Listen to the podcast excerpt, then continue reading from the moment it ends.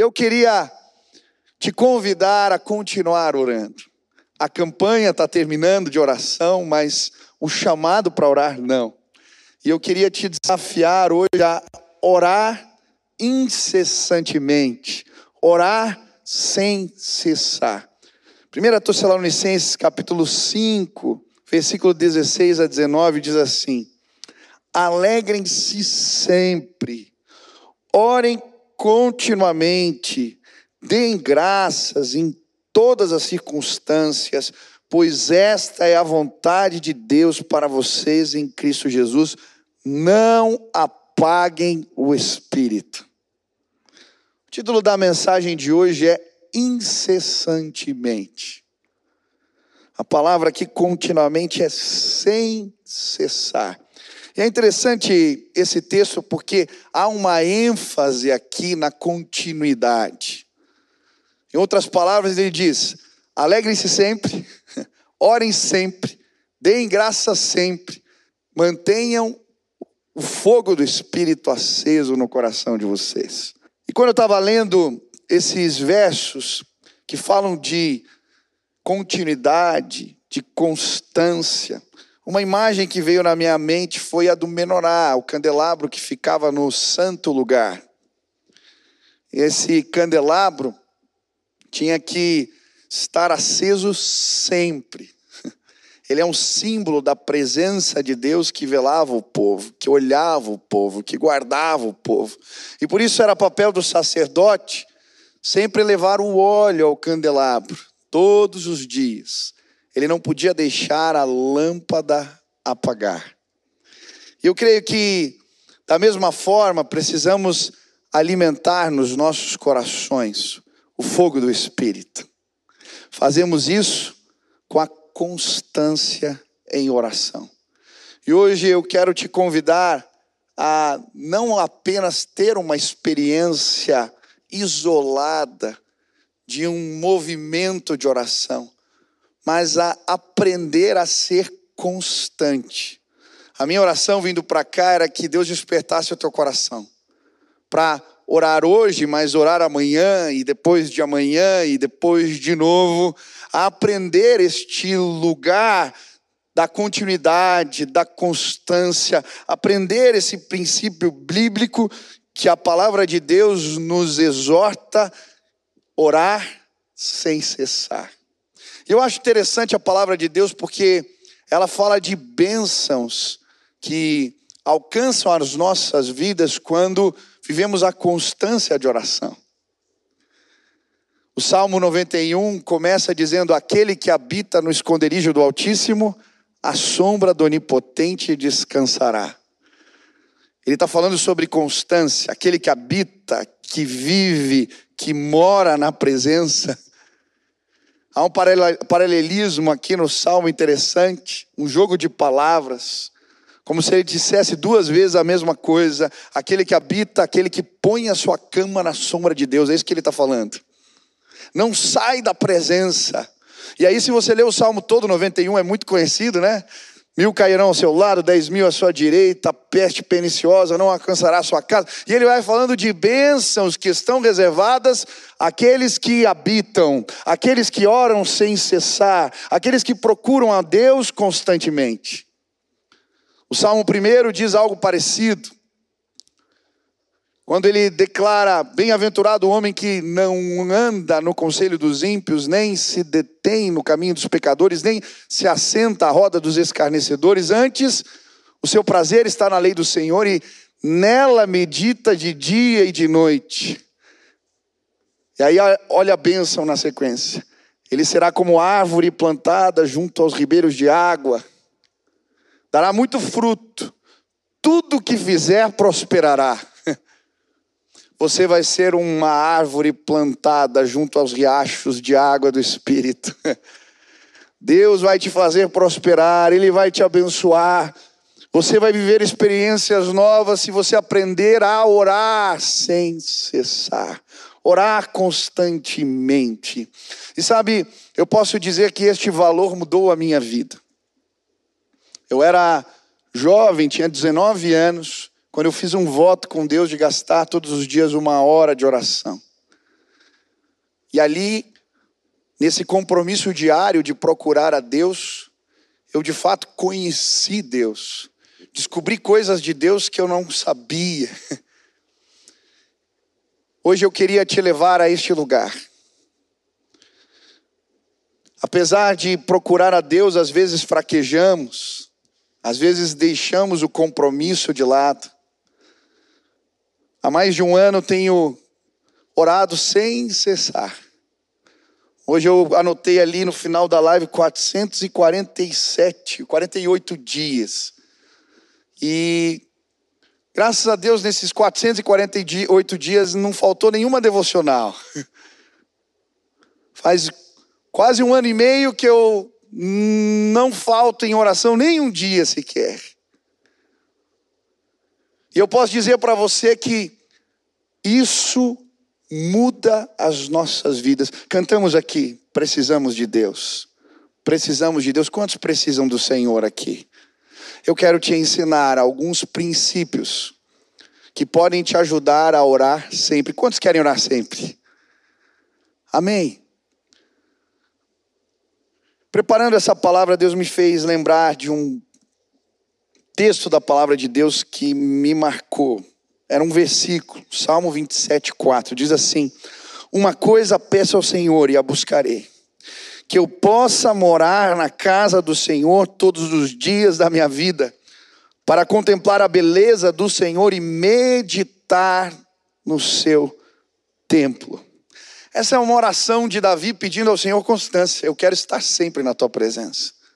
Mas essa oração é muito interessante porque ela vai trazer junto com ela alguns valores, alguns princípios que podem levar você e eu à constância no espírito. Primeiro, propósito. O texto começa dizendo: Uma coisa peço ao Senhor e a buscarei.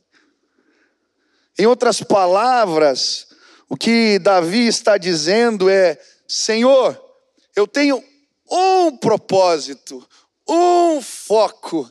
Esse é o maior propósito de todos. O Senhor está no centro, o Senhor é o mais importante.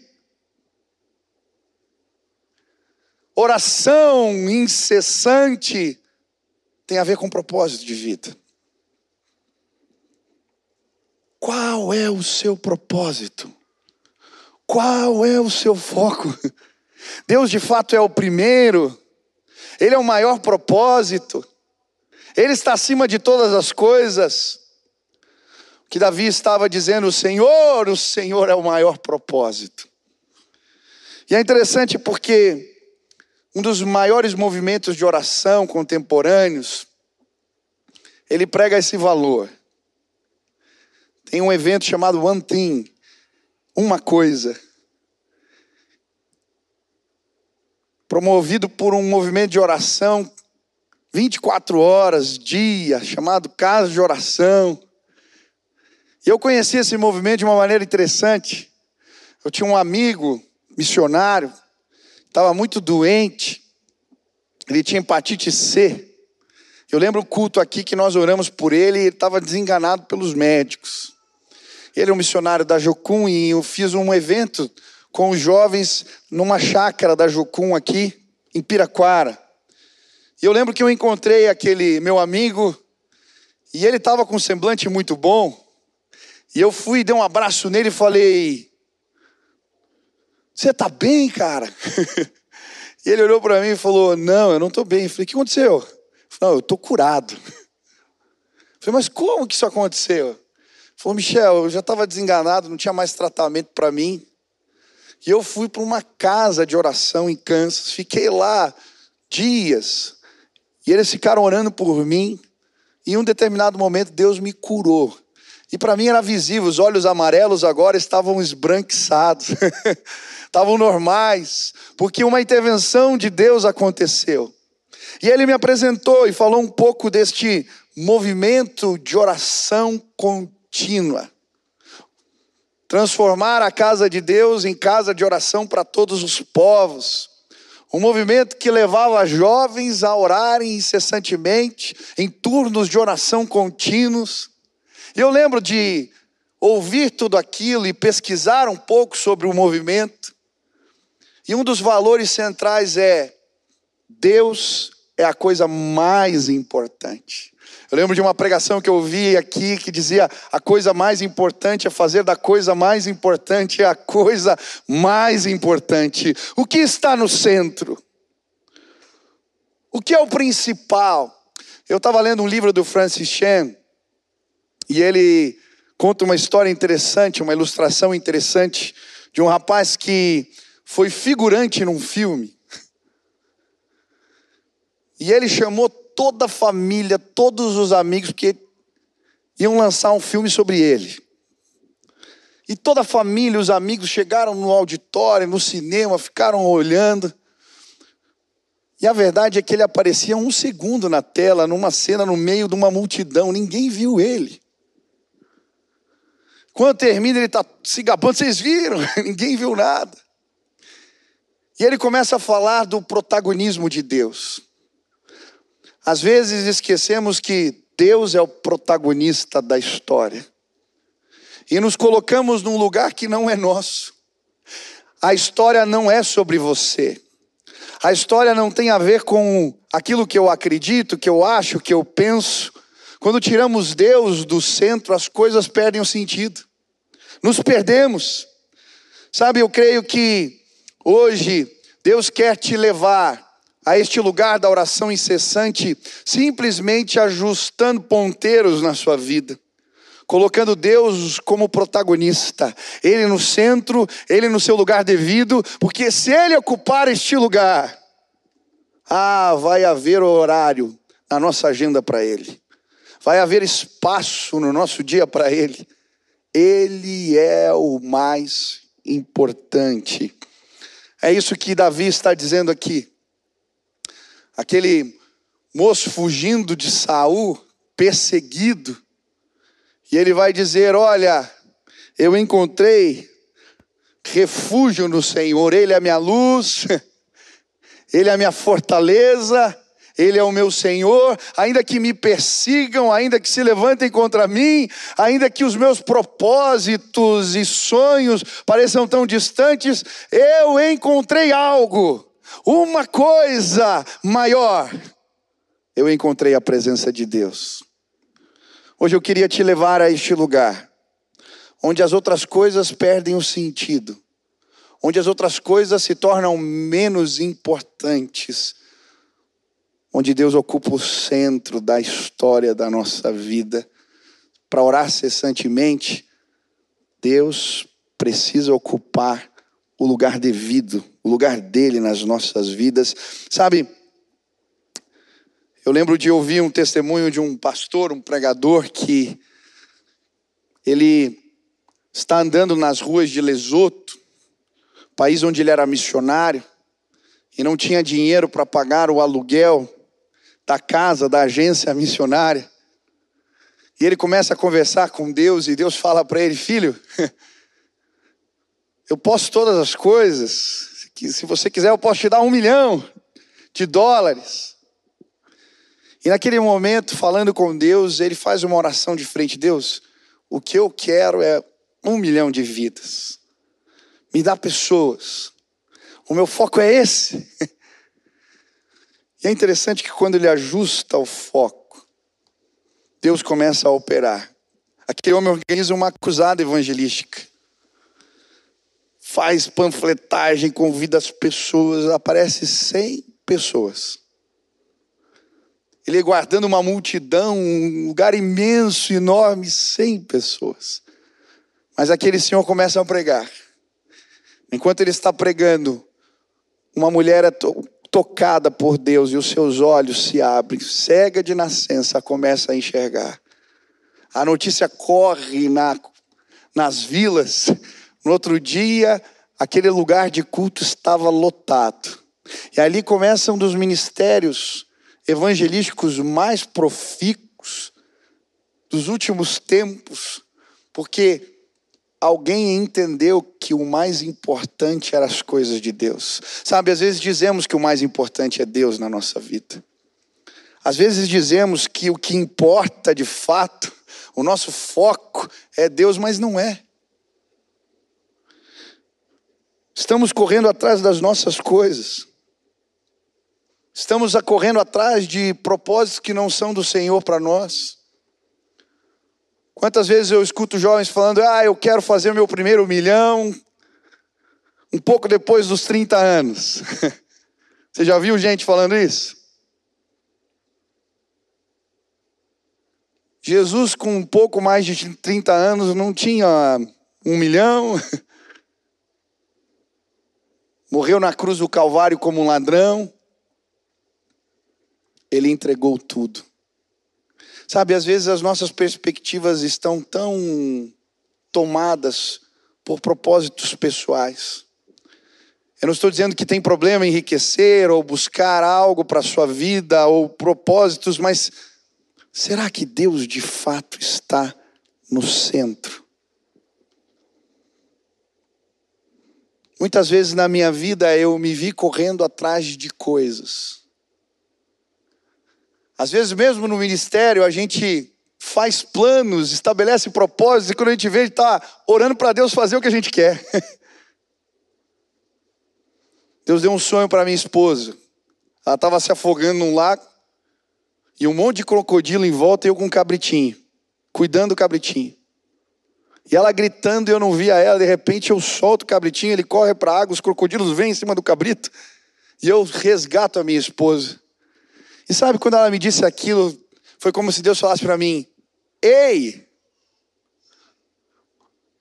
para de cuidar dos cabritos. Às vezes a gente tem propósitos e eles são tão bonitinhos. Talvez tenha um cabritinho na tua vida que você está cuidando dele. E não tem nada de mais que o cabrito. Mas Deus quer estar no centro da tua vida. Solta. Porque senão você vai perder os teus, a tua casa, o que é mais importante. Hoje Deus está nos chamando para levarmos as pessoas que amamos para um propósito maior. Deus precisa estar no centro. Uma coisa, um propósito eu quero terminar os dias da minha vida na presença de Deus. Uma coisa eu quero, fazer dele o mais importante a ponto das outras coisas perderem o sentido. Quando Deus está no centro, as nossas aflições perdem o sentido, as nossas angústias perdem o sentido, as nossas perdas perdem o sentido, porque ele é o mais importante. Hoje o seu coração vai ser saciado. Esse vazio que existe aí, tem a forma da cruz de Cristo, se ele estiver no centro, se ele ocupar o lugar devido, a sua vida vai ser transformada. Quando Deus é o maior propósito, há tempo para orar, há tempo para as coisas de Deus. Propósito. Segundo lugar, que eu possa morar na casa do Senhor todos os dias da minha vida. É interessante esse salmo, Existe uma questão da, da cultura do Oriente. Quando um anfitrião recebia alguém na sua tenda, era responsabilidade do dono da tenda alimentá-lo e protegê-lo. Davi está num tempo de perseguição, de embates. Ele literalmente está fugindo de Saul e se escondendo dele. Mas é nesse contexto que ele vai dizer: Eu encontrei o lugar da presença de Deus, eu encontrei os altares do Senhor, eu encontrei a tenda, a morada do Senhor. E sabe, quando estamos na casa de Deus, na morada de Deus, Ele é o anfitrião, Ele cuida, Ele alimenta, Ele traz provisão. Quem são os nossos inimigos diante de Deus? Quem são? Por que perdemos o sono se estamos na morada do Pai? É isso que ele está dizendo. Eu estou neste lugar, o lugar onde as coisas acontecem. Sabe, orar incessantemente tem a ver com gerar um ambiente de fé. ir à presença e saber que lá na tenda onde Deus se revela que as coisas acontecem. É muito interessante que Moisés doutrina, ensina o povo num tempo onde Deus está na iminência de ir embora, ele constrói uma tenda fora do arraial e começa a orar todos os dias ali, e a presença do Senhor vinha como nuvem, e Josué ficava à porta da tenda olhando tudo aquilo acontecer, mas a verdade é que aquele moço via Moisés orar naquele lugar, e no outro dia as coisas tomavam forma. Ele via orar por provisão e de repente ela vinha. Ele via aquele homem orar por livramento e o livramento acontecia. Ele via aquele homem orar. E a Bíblia vai dizer em determinado momento que Josué não se apartava do meio da tenda. Aquele ambiente gerado, aquele ambiente de fé, tornou aquele homem forte e corajoso. Por isso Deus vai falar para ele: Josué, não temas nem te espantes, porque eu sou contigo por onde quer que andares. Você anda com Deus? Você vai a este lugar da presença? Porque se você for a este lugar, por que temer? Ele é teu anfitrião. Na tenda de Deus as coisas tomam forma nas nossas vidas. Sexta-feira eu tive uma experiência muito especial aqui. Alguns anos atrás, a gente fez um, uma cruzada evangelística na cidade e convidamos o coral da Cristolândia para ministrar. E quando terminou, um dos pastores que estava aqui ministrando chegou para mim, Michel, a gente tem que abrir uma Cristolândia em Curitiba. Eu não levei tão a sério aquela palavra. Mas no dia seguinte eu recebi um e-mail de um outro irmão, falando: Pastor, Deus colocou no meu coração, nós temos que abrir uma Cristolândia na cidade. Era um pastor, alguém que eu conheço, e eu falei: Deus, se isso é do Senhor, sinaliza, que a gente entenda, que eu possa entender, compreender. Vinham na igreja, um irmão marca um horário comigo. Terceira vez seguida, pastor, a gente tem que abrir uma Cristolândia na cidade. Eu falei, mas Deus, está uma conspiração divina aqui. E esse irmão falou assim: Mas olha, eu estou tão incomodado que eu quero fazer uma oferta. E era uma oferta expressiva. Eu falei, irmão, não faça isso. Porque se você der uma oferta destinada, a gente só pode destinar para esse fim. E eu não sei se eu tenho chamado para isso, se a igreja vai abrir um projeto, segura aí. Falou, não, pastor, eu tenho certeza, eu quero ofertar. E aí, diante daquilo, eu fui orar. Eu fui para a tenda, o lugar onde as coisas tomam forma.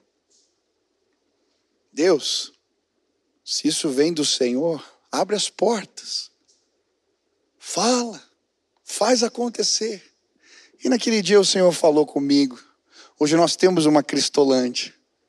Sexta-feira eu estava aqui e eu vim tomar café na igreja. Peguei lá meu pudim, fui pesar. Um rapaz com um lenço na cabeça. Oi, pastor. Pesou meu, minha comida, pôs ali a nota. Eu voltei e sentei na mesa. Daqui a pouco aquele rapaz vem, pastor que foi? Eu quero te agradecer. Por quê?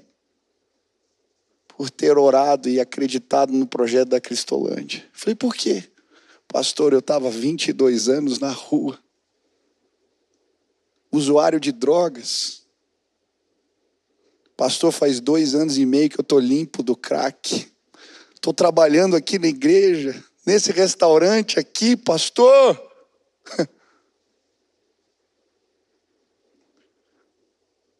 Eu peguei o meu prato, depois eu dei um abraço, eu não aguentei a Covid, dei um abraço no cara. Henrique. E eu fiquei tão feliz, eu fiquei pensando, olha como Deus trabalha. Gera um sonho no coração, um desejo. E aquele moço estava na rua. Sabe, enquanto Davi estava sendo perseguido, O trono já tinha sido gerado no coração de Deus. Sabe o que eu creio? Quando levamos os nossos para este lugar onde as coisas aqui acontecem, tomam forma, um ambiente de fé é gerado na nossa casa e entre os nossos, e o poder de Deus se manifesta em nosso meio. Existe um versículo na palavra que fala que Jesus foi em determinada cidade porque não havia fé ali, ele não pôde realizar muitos milagres. Mas depois, na sequência, ele vai a outra cidade, muitos milagres acontecem. E eu fiquei pensando, eu quero girar ambientes de fé. Eu quero, como Davi, levar a harpa e tocar para o rei que estava furioso e gerar um ambiente onde o Espírito visita e o seu coração se acalma. Eu quero trazer a harpa, eu quero levar os meus filhos a este lugar. Quero entrar de manhã cedo na presença e ir dormir, colocar eles para dormir e orar por eles e apresentá-los não uma história bonita, não, não, não, um Deus vivo e poderoso que alcançou a minha vida. Eu quero que os meus filhos saibam que quando eu entro neste lugar, as coisas acontecem. Você pode gerar um ambiente de fé na sua casa. Vá a este lugar, vá à presença. Você pode gerar um ambiente de fé no lugar onde você trabalha. Você pode gerar um ambiente de fé no condomínio onde você mora. Basta ir à presença, porque lá as coisas acontecem e as pessoas vão saber que existe um Deus que faz o impossível acontecer. Você quer orar sempre? Sabe, quando entendemos que Ele é o maior motivo, Ele é o principal propósito, e quando estamos nele, conectados à videira que é Cristo, sem ela nada podemos fazer, diz a palavra, quando estamos nele, o problema é dele. Meu irmão, deixa eu te dizer uma coisa: você está preocupado? Por quê? Entrega teu negócio para Deus e o problema vai ser dele, não mais seu. Entrega, consagra a tua casa ao Senhor. Vá ao lugar onde as coisas acontecem, porque se você estiver servindo o propósito de Deus, fique tranquilo. Ele é Deus Todo-Poderoso e quem pode contra o nosso Deus? Eu quero te lembrar quem Ele é. Quantos servem o Deus que eu sirvo nesse lugar? Você serve o Deus Todo-Poderoso que criou os céus e a terra, que mediu eles a palmos, você serve o Deus que Moisés servia, e quando ele adentrava neste lugar, a nuvem da glória vinha e pão caía do céu. Eu quero te lembrar quem você serve, o Deus que responde orações. Respondeu Jeremias no fundo do poço, ele se inclinou para ele, ouviu o seu clamor. Eu quero te lembrar, o Deus que faz as coisas tomarem forma. Ele é o Deus Todo-Poderoso. É este Deus que servimos. Vá à presença dEle e o seu coração vai ser abastecido. Quantas vezes me vi preocupado, desanimado, angustiado e quando eu entrei na presença de Deus, eu falou, mas por quê? Você não viu a minha grandeza? Esses dias eu estava preocupado com as contas, Deus me fez lembrar. Você não lembra, filho? Olha o que eu fiz, olha o que eu fiz, olha o que eu fiz. Se eu der uma palavra, acontece. Por que, você está preocupado? Você quer aprender a orar constantemente? Vá ao lugar da revelação de Deus. Vá à presença. Não saia de lá. Ali as coisas tomam forma. Por fim, oração incessante tem a ver com paixão. Ele diz: que eu possa morar na casa do Senhor todos os dias da minha vida para contemplar a beleza do Senhor e meditar no seu tempo. Contemplar a beleza de Deus. Contemplação.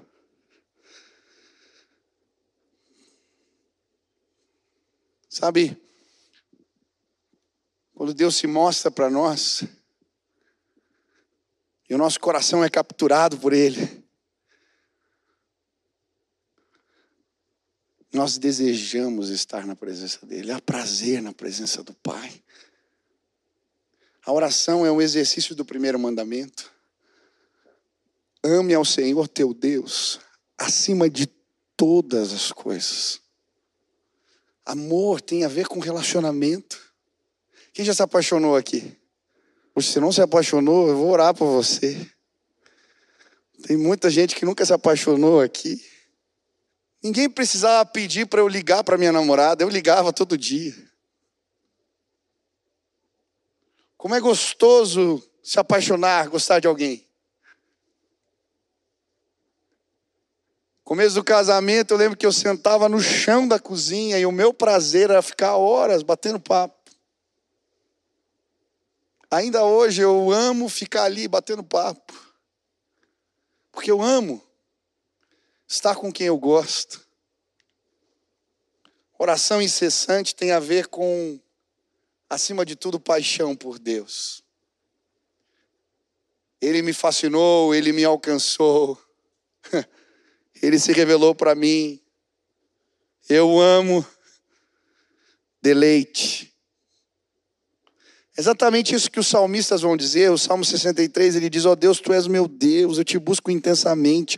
A minha alma tem sede de ti, todo o meu ser anseia por ti, como uma terra seca e exausta e sem água. Quero contemplar-te no santuário e avisar, avistar o teu poder e a tua glória. O teu amor é melhor do que a vida por isso os meus lábios te exaltarão. Que coisa linda.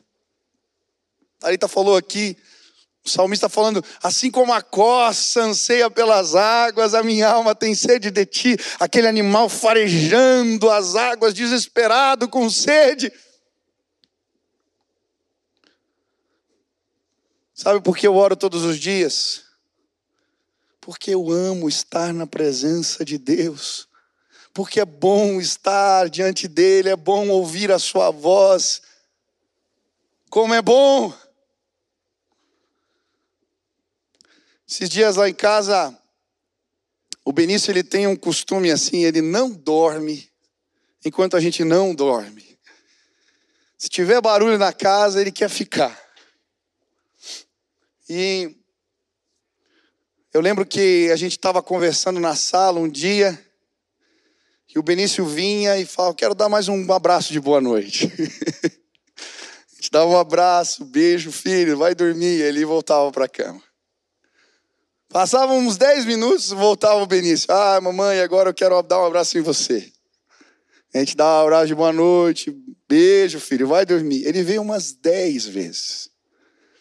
Aí lá pela décima eu falei, filho, chega agora. Tá na hora de dormir, filho. E aí ele foi para a caminha dele. E a gente continuou conversando. Quando a gente terminou a conversa e fomos deitar, passamos pelo corredor e a minha esposa até tirou uma foto. O Benício estava deitado no corredor. Ele pegou o travesseirinho dele, colocou assim pertinho da porta e deitou ali para a gente não ver ele. E ele ficava ouvindo a gente conversar. Ele dormiu ali. E eu vi essa foto essa semana e fiquei pensando. Nós precisamos procurar a presença de Deus assim. Pegar o nosso travesseirinho e falar: Senhor, eu só quero ouvir de novo. Eu só quero mais um encontro. Eu só quero ser visitado mais uma vez. Sabe, eu, eu oro porque é bom estar na presença de Deus. Quantos aqui já tiveram experiências onde a presença de Deus te visitou de uma forma muito especial? Levante as mãos. Não foi maravilhoso aquele tempo? Amanhã Deus vai fazer de novo. E depois de amanhã Ele vai fazer de novo. Pega o teu travesseiro e vai à presença dEle.